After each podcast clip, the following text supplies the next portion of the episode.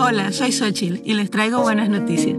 Abrimos una nueva tienda virtual de radio ambulante y los productos están tan buenos como nuestras historias. Yo, por ejemplo, no puedo empezar el día sin un buen café. Y en la tienda hay una taza que está bella. También tenemos un hoodie perfecto para escuchar el podcast en las mañanas frías. Para ordenar solamente tienen que ir a radioambulante.org slash tienda. Enviamos a todo el mundo. Bienvenidos a Radio Ambulante desde NPR. Soy Daniel Alarcón. Estamos pensando en Chile en estos días, ya que este 25 de octubre el país va a votar en un plebiscito para definir si es que se escribe o no una nueva constitución. Nos pareció el momento oportuno de volver a presentarles una de nuestras historias favoritas, que se publicó por primera vez en 2017. Bueno, esto comenzó cuando con mi hermano encontramos una caja con muchos cassettes. Este es Dennis Maxwell. Seguramente lo han escuchado en varios episodios de Radio Ambulante. Yo había viajado a ver a mi familia, a Chile, y mi hermano aprovechó para pedirme que le ayudara a moverse de casa. Era una tarde de verano en Santiago, de mucho calor. Estábamos sacando un montón de cajas polvorientas que mi hermano tenía almacenadas por muchos años en un closet en casa de un amigo. Cuando a él se le ocurrió abrir una de estas cajas para ver qué tenía, y adentro había al menos 20 cassettes con sus cajas y sus etiquetas todas escritas a mano. Y supo inmediatamente qué había en esos cassettes. Me vino una gran emoción porque yo daba por perdidas estas cintas. Hola, ¿qué tal? ¿Cómo están? Eh, bueno, empiezo saludándolos como siempre, todos uno por uno. Estaba grabada toda su niñez y al escucharlos otra vez revivió sensaciones y recuerdos de un periodo complicado, uno que Dennis ya veía como algo muy lejano. ¿Cómo están ustedes? Mamá, espero que también me escuchen. ¿Cómo están? Un periodo que marcó de forma definitiva a su familia. Desde el año 1976 a 1986, el papá de Denis estuvo exiliado, viviendo fuera de Chile. Y para Denis, esta voz... Le voy a pedir que no se demore nuevamente tanto tiempo en escribirme, otra vez se los pido, no dejen pasar dos meses. Era lo único que tenía de su padre. Aquí Denis. En 1973 mi papá trabajaba en el canal de televisión, en el canal 9, que era el canal de la Universidad de Chile, un canal eminentemente de izquierda en los años de la Unidad Popular, que fue como se le llamó al gobierno socialista de Salvador Allende. En septiembre de ese año hubo un golpe militar y de repente Chile se volvió un país muy violento. Mi padre se acuerda bien del estrés de esos días justo después del golpe ya desde el primer día nos empezamos a enterar de que habían muerto, de que habían desaparecido, etcétera. Comenzaron a buscar a compañeros de nuestro canal. En realidad, y creo que comenzaron a buscarnos a muchos. Ya para el tercer, cuarto día, mi papá se enteró de que habían matado a mucha gente amiga. Conocidos míos, gente cercana a, mí y a, a nuestra familia. Y empecé a preocuparme, dándome cuenta de que la situación era dura. A los 10 días mi papá llegó a la casa y le dijo a mi mamá que teníamos que irnos del país. Y eso para mí fue como que se me vino el mundo encima porque todo fue un, un encadenamiento de cosas muy fuertes. Bueno, y lo más cercano para salir de Chile era cruzar la cordillera de los Andes y refugiarse en Argentina. Pero era tan peligroso en ese momento para mi papá estar en Chile que él decidió irse primero. Y mi mamá se quedó sola con nosotros tres, con mi hermana Gailey, de tres años, mi hermano Lawrence, de seis, y yo, que apenas tenía un año. Desarmó la casa lo más pronto que pudo, dejó algunas cosas donde su hermana y otras donde su mamá. Y armó... Unas bolsas marineras que hice a máquina de lona para llevar lo que más pudiera de ropa, eh, ropa de cama, servicio, lo que más pude llevarme. Un mes después de que mi papá se fue, arrancamos todos. Y mi mamá me cuenta que nos fuimos en un bus, en un viaje que duró un día y medio. Y mi mamá se acuerda de que cuando llegamos a Portillo, un pueblo todavía al lado chileno, se puso a nevar muy fuerte y eso dificultó el viaje porque estuvimos ocho horas parados en, en Portillo con mucho frío y subidos en esta micro chica y yo con ustedes tres fue bien pesado. La verdad es que yo no tengo muchos recuerdos de mis primeros años en Buenos Aires. La mayoría de mis memorias de esa época son más como imágenes, como fotografías. Pero una de las pocas cosas que sí me acuerdo era de un personaje que mi papá se inventó, el abuelo. Mi papá trabajaba en una fábrica y cuando llegaba de su trabajo... Era bastante pesado y llegaba cansado. Yo exageraba un poco también la nota del cansancio para poder jugar con ustedes de una manera más lúdica y, distinta. Se iba a su cuarto, supuestamente a dormir, pero como a los cinco minutos de haberse ido, salía de su cuarto un anciano, maquillado. Con polvos talco en el pelo y no me acuerdo qué otras cosas me ponía, creo que me dibujaba con un lápiz unas arrugas más pronunciadas en la cara. Y se ponía un sombrero, unos pantalones distintos, un chaleco como de traje antiguo, y aparecía el abuelo que era en realidad un contador de aventuras. El abuelo era un eterno viajero, siempre andaba recorriendo alguna parte del mundo y metiéndose en algún lío, y cuando lo pienso ahora es como un presagio de lo que vendría. Con el abuelo hacíamos de todo, hasta me acuerdo que una vez volvimos a Chile. Les contó a ustedes que había conseguido un globo aerostático y con el cual se podía cruzar la cordillera y con el cual podrían ir a pasear a Chile. Y juntamos unas sillas de paja que teníamos. Puse las cuatro sillas y los invité a ustedes que eran pequeñitos. Tú eras el más pequeño, evidentemente. Tú tenías, ¿cuánto? Unos tres años. Los invité a subirse ahí al, al globo. Haciendo todo un teatro de que íbamos a volar primero lo encendimos, se calentó, se hinchó el globo y este, las sillas eran el canasto en el cual íbamos a navegar. Y yo creo que mi vértigo viene de ahí. De pronto venían unas ráfagas de viento que nos hacían perder el equilibrio. Yo les iba contando lo que íbamos viendo, ustedes se posesionaron tanto que creo que en verdad veían lo que íbamos viendo hacia abajo. Y cruzamos toda Argentina desde Buenos Aires, luego cruzamos la cordillera de los Andes que es inmensa y grande, ¿no? Alcanzábamos incluso a sacar hielo de las puntas de los cerros para poder este, refrescarnos porque era verano muy caluroso. Y hasta llegábamos a Chile. Y cuando volvimos... Y ustedes salieron corriendo a contarme a mí, al papá, al padre, a contarle el viaje que habían tenido con el abuelo. Y les cuento esto porque quiero que entiendan cómo era mi papá y para que entiendan cuánto puede un niño extrañar a un papá como ese. En el 76, solo tres años después de haber salido de Chile, nos pilló otro golpe de Estado, esta vez el de Argentina. Chileno que encontraban en las calles de Buenos Aires lo metían preso sencillamente por ser chileno.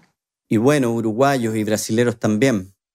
Mi papá ahí empezó a ver cómo podía irse y una amiga de la familia que se había refugiado en Francia hizo las gestiones a través de las Naciones Unidas para ayudarnos a salir de Argentina pero solo nos ofrecieron un solo pasaje para ir a París. No teníamos la plata para pagar por los demás, así que mi papá, que era el que corría mayor peligro, viajó a Francia con la idea de allá trabajar y juntar el dinero para poder llevarnos a todos.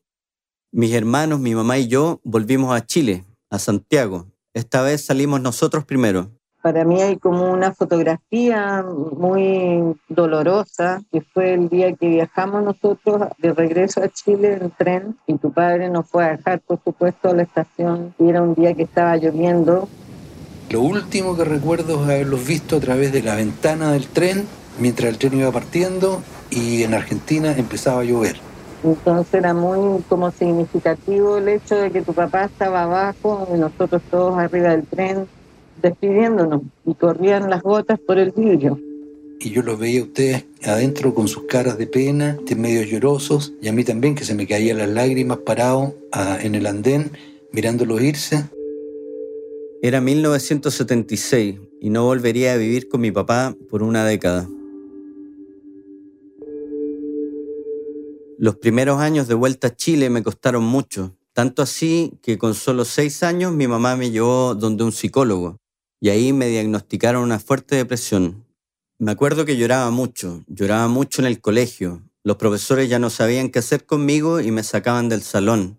Y me acuerdo de estar solo en el patio del colegio mientras mis compañeros seguían en la clase. Y claro, no solo fue difícil para mí, que era el más chico, sino para todos en la familia. Para mí fue doloroso en el sentido de que, por ejemplo, me acuerdo que Lorenz, que era el mayor, eh, me dijo un día, mamá, como ahora no está mi papá con nosotros, yo te voy a ayudar. Y eso para mí fue doloroso, porque tenía nueve años. Mi hermana, según mi mamá, no demostraba mucho, pero cuando tenía solo siete años cambió de repente, como que maduró muy rápido. Y se puso demasiado responsable en su colegio, en la casa. Algo que para una niña tan pequeña no era nada normal. Según mi mamá, planificaba sus hasta las peleas con las amigas, las escribía en un papelito, todo lo que iba a hacer al día siguiente. Mi papá intentaba superar la distancia con unas cartas.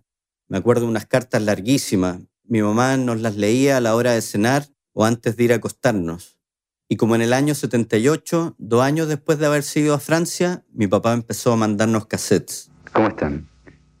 Me acaban de llegar dos cartas, recién, recién, recién. Aquí las tengo. Las estoy abriendo. No, las estoy abriendo, en realidad ya las leí, ¿no? Las estoy abriendo de nuevo. Eh, la carta de Lorenz. En esos años el correo podía tardar semanas en llegar. Muchas veces también las cosas que mi papá mandaba se perdían o se las robaban. Nos llegaba un cassette por mes o quizás cada dos meses. La llegada del cartero me causaba mucha ansiedad en esos días.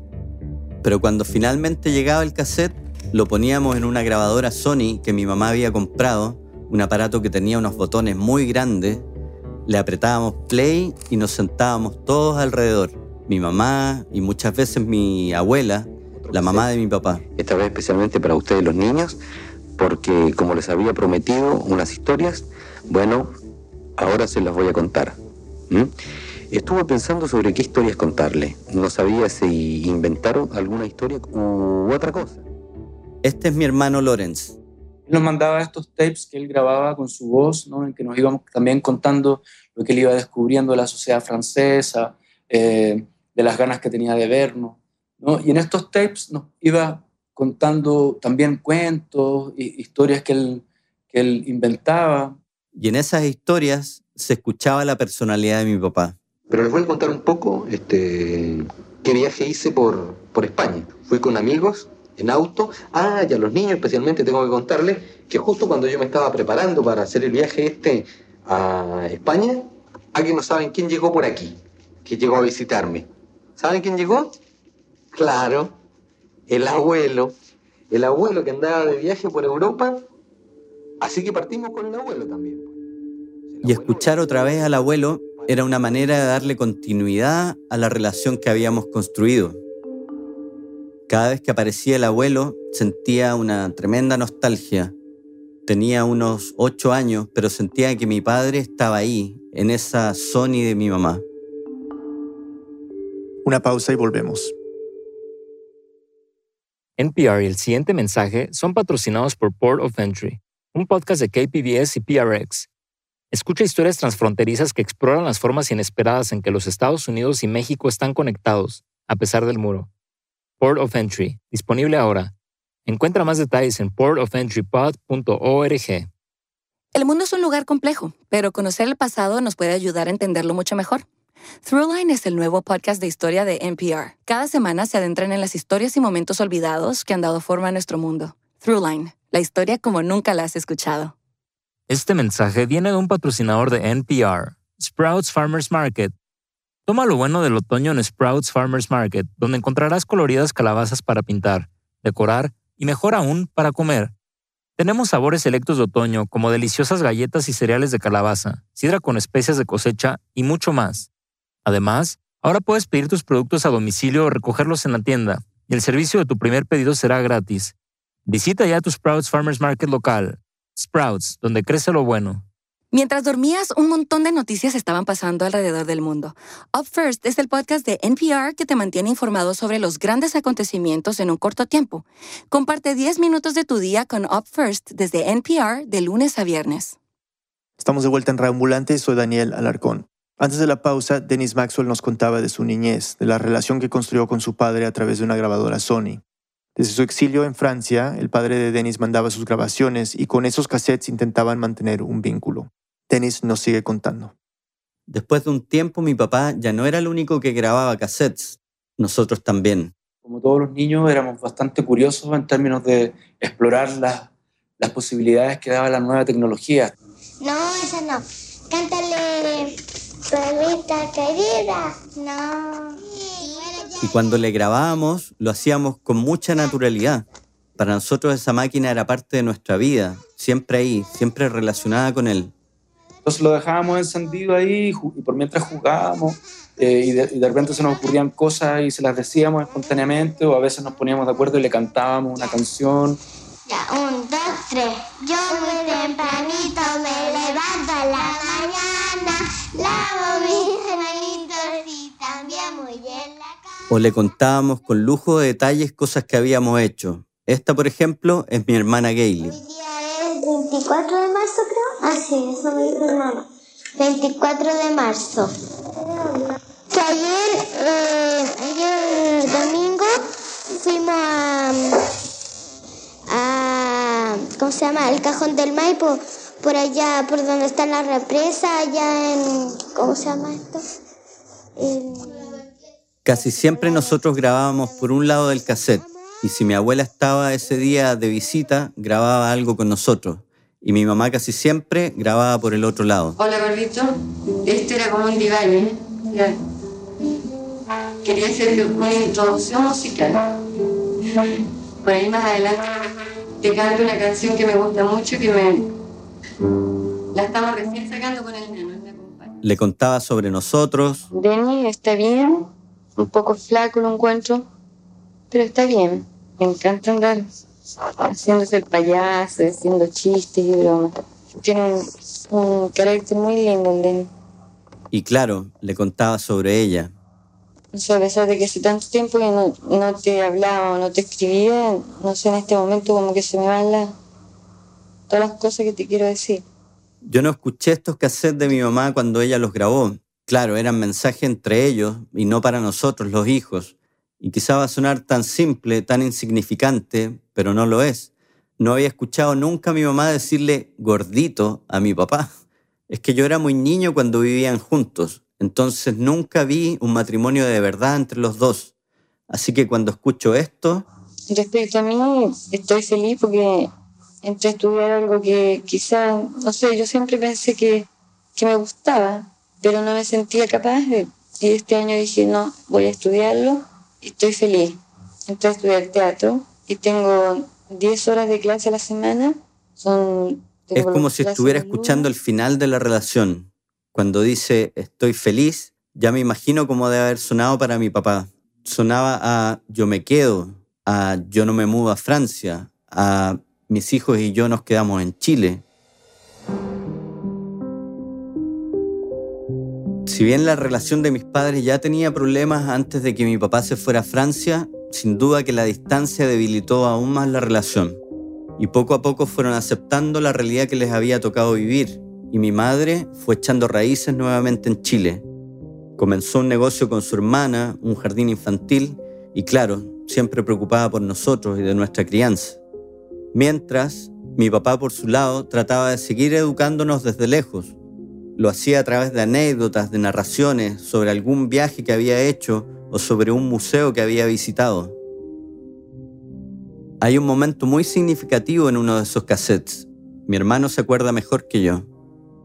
Siempre la he recordado porque ese es como el ejemplo ¿no? de, de la nostalgia que él tenía de, de esta comunicación más directa con nosotros, en que él hace un montaje, hace un montaje con nuestras voces. Quería hacer un experimento y, y ver si podía conversar un poco directamente con, eh, con los niños. Estamos hablándole a él a través de estos tapes, desde lejos, desde Chile, ¿no? Y intercala, él pone su propia voz ahí, ¿no? Entonces hace como si él estuviera dialogando con nosotros. A ver, Lorenz, dime tú, ¿te acuerdas este, en el cassette último ese que me mandaron? Tú me estabas contando algo de que te había mandado la nana o que te había traído la nana. A ver, ¿cómo era la cosa? ¿Qué es lo que te trajo la nana? La nana me, me trajo esa foto donde sale el abuelito José María.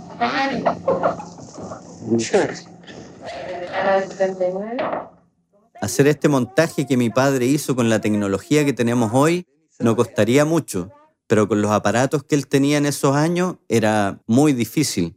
Se consiguió una grabadora de doble cassette, una overlay, especialmente para hacer este tipo de ediciones. Me hacía sentir más cercano a ustedes, más partícipe con ustedes y que seguramente me daba a mí mismo una satisfacción eh, tal como para sentirme un poco mejor en este castigo que era el exilio.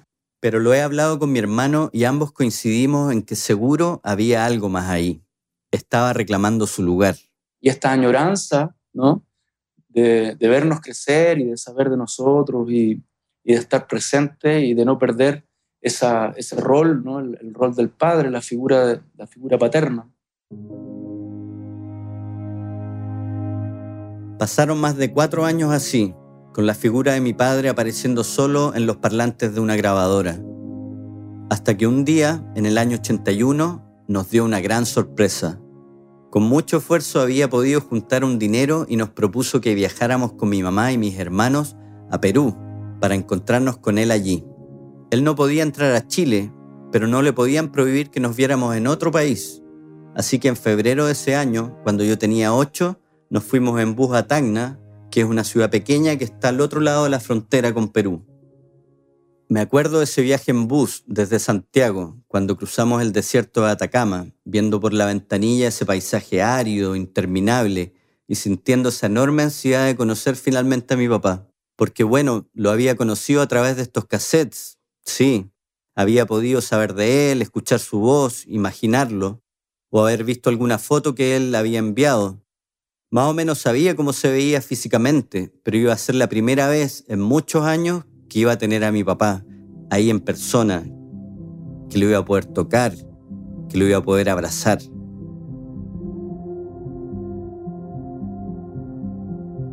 Me acuerdo muy claramente de la espera.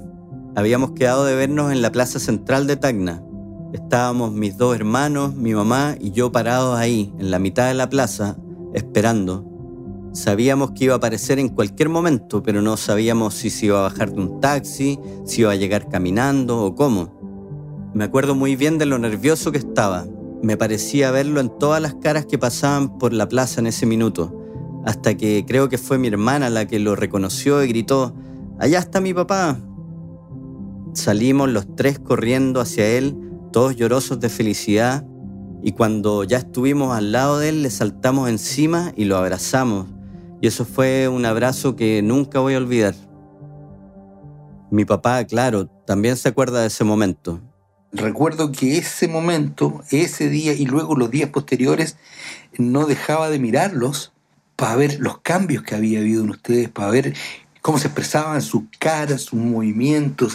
Habían cambiado tanto, este, incluso habían cambiado en relación a lo que yo me imaginaba. Sus cuerpos, su sonrisa, sus ojos, de ti, por ejemplo, no puedo dejar de recordar tu cara como de asombro, con que me mirabas como de asombro curioso, reconociendo a este hombre que era tu padre en tu inocencia de los ocho o nueve años y expresándola a través de tu sonrisa, de tu mirada, de tu cara. Poco a poco nos fuimos acostumbrando, nos fuimos familiarizando más y más reconstruyendo esa confianza. Esos días con mi padre estuvieron cargados de emociones y de mucha felicidad, pero esa felicidad duró apenas cuatro semanas. Luego mi padre volvió a Francia y nosotros a Santiago. Otra vez mi papá volvía a convertirse en esta grabadora. Y claro, desde una grabadora no había defectos, no había confrontaciones, no había regaños. Era prácticamente perfecto, habíamos construido una imagen paterna muy ideal, muy perfecta. Y ese fue nuestro padre, esa figura ideal, perfecta, mítica, ese fue nuestro padre. Y aprendimos a vivir con esa imagen, a defenderla frente a los compañeros de escuela, que muchas veces nos juzgaban por no tener un papá, pero siempre supimos que él quería volver a Chile, a estar con nosotros. Desafortunadamente pasarían más de 10 años hasta que lo lograra. Y en esa década mi mamá rehizo su vida, siguió trabajando en teatro y conoció a alguien más. Y para mi padre las cosas también habían cambiado. Ahora tenía una compañera francesa y una hija pequeña, mi hermana Adeline. Pero en 1986 nombraron al nuevo cónsul chileno en París y este finalmente le entregó lo que los anteriores le habían negado a mi papá, un permiso para volver. Y en julio de ese año aterrizó en Santiago. Y no les voy a decir que todo fue perfecto. En esos 11 años habían cambiado muchas cosas. Chile ya no era el mismo país que mi papá había dejado atrás. Y nosotros tampoco éramos los mismos niños que él había visto por última vez en Perú. Mi hermano Lorenz tenía 19, Gailey 16 y yo tenía 14. Primero llegó él solo, sin su nueva familia, y llegó a nuestra casa. Fue emocionante y extraño tenerlo tan cerca. Hablábamos largo, sin el límite de tiempo que te daba el cassette, que duraba 60 minutos. A veces hasta madrugábamos conversando. Parte de mí no podía creer que lo tenía enfrente, y también me costó entender que su regreso no significaba que nuestra familia se había reconstruido. Quizás eso fue lo más duro. Y su retorno tampoco fue permanente. Quizás no se acostumbró al nuevo Chile, no sé. Se separó de su pareja francesa y en 1991 se fue a vivir a California. Dos años después lo seguí, quería estudiar, y fue la primera vez que vivimos juntos de verdad. Yo tenía 21 años. No fue nada fácil. Yo estaba acostumbrado a una vida muy autónoma, muy libre, y mi papá quería ejercer su rol de padre. Quería tener autoridad sobre mí, y no nos funcionó. Tengo mucha responsabilidad ahí también, hay que ser justo. Yo era un chico muy rebelde. Ahora han pasado más de 20 años. Mi padre volvió a Chile y yo me quedé en California. Estoy casado y tengo un hijo. Él ya es un hombre mayor, de la edad que nos imaginábamos que tenía cuando hacía el papel del abuelo, ese personaje inventado que nos entretenía tanto de niños. No quiero, mamá. No quiero. Y cuando nos visita, lo veo tirado en el piso jugando con mi hijo. Seguía volando, seguía volando. Y es el mismo que era conmigo y con mis hermanos. Juguetón, cariñoso, lleno de historias. ¿Qué pasó? Uy, ¿qué pasó? Ya es el abuelo, pero el abuelo inventado tenía aventuras imaginarias. Este, en cambio, las ha vivido. Durante toda esta historia me he referido a él como papá, pero debo confesar algo. En la vida real no me sale tan fácil esa palabra. No sé por qué. Le digo Alberto.